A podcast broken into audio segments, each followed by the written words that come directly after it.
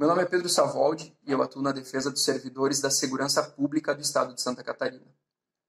Hoje a gente vai falar sobre as medidas de prevenção e combate ao coronavírus no âmbito do sistema prisional e socioeducativo do estado, em face das medidas que foram divulgadas pelo Conselho Nacional de Justiça e pelo governo estadual, assim como abordar algumas reclamações que estão sendo feitas pelos agentes do sistema prisional e socioeducativo.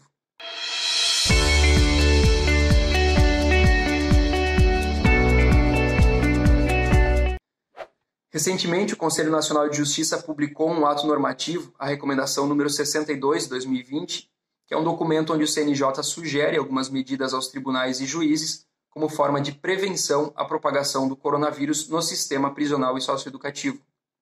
Dentre essas recomendações está, por exemplo, a orientação de que os juízes fiscalizem os estabelecimentos prisionais para verificar se existe ou se ao menos está sendo implementado um plano de contingência com medidas mínimas de prevenção ao coronavírus.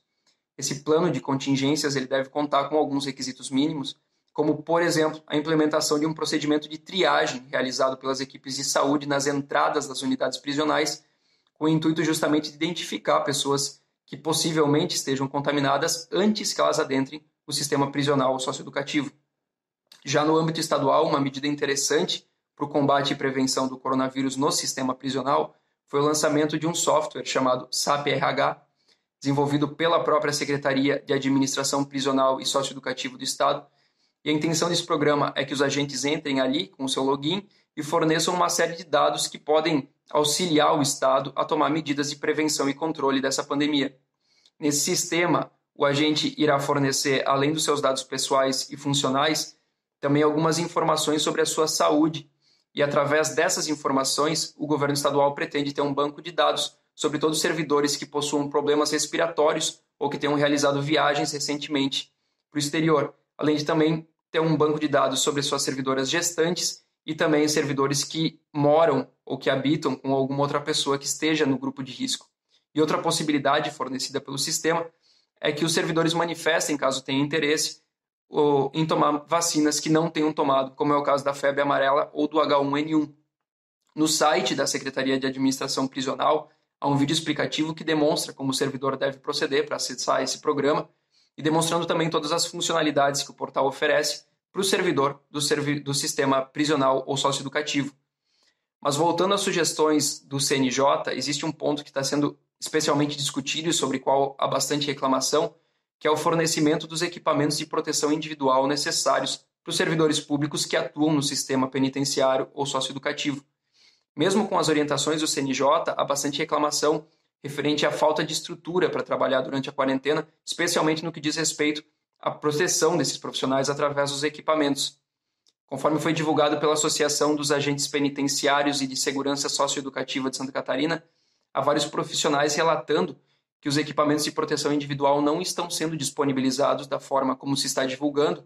e também que os servidores que fazem parte do grupo de risco não estão sendo dispensados conforme deveriam. Essa reclamação, relativa principalmente à distribuição de equipamentos de proteção individual, também já foi feita por outros setores da segurança pública, como é o caso dos bombeiros militares e dos policiais militares, tanto aqui em Santa Catarina como também em outros estados que vêm relatando esse mesmo problema.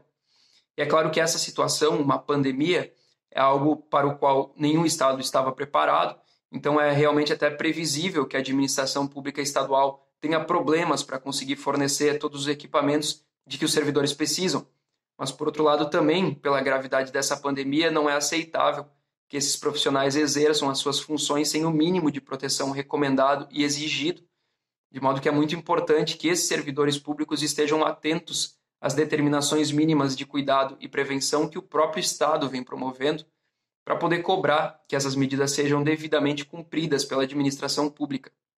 já que isso é uma questão de segurança e de resguardo à saúde não só do próprio servidor, mas também de todos os cidadãos com quem esse agente público vai ter contato, já que esse contato direto é algo próprio das atividades de segurança pública, seja dos policiais e dos bombeiros, ou seja dos agentes penitenciários a quem também já foi reconhecido o caráter de agente da segurança pública através da criação da Polícia Penal.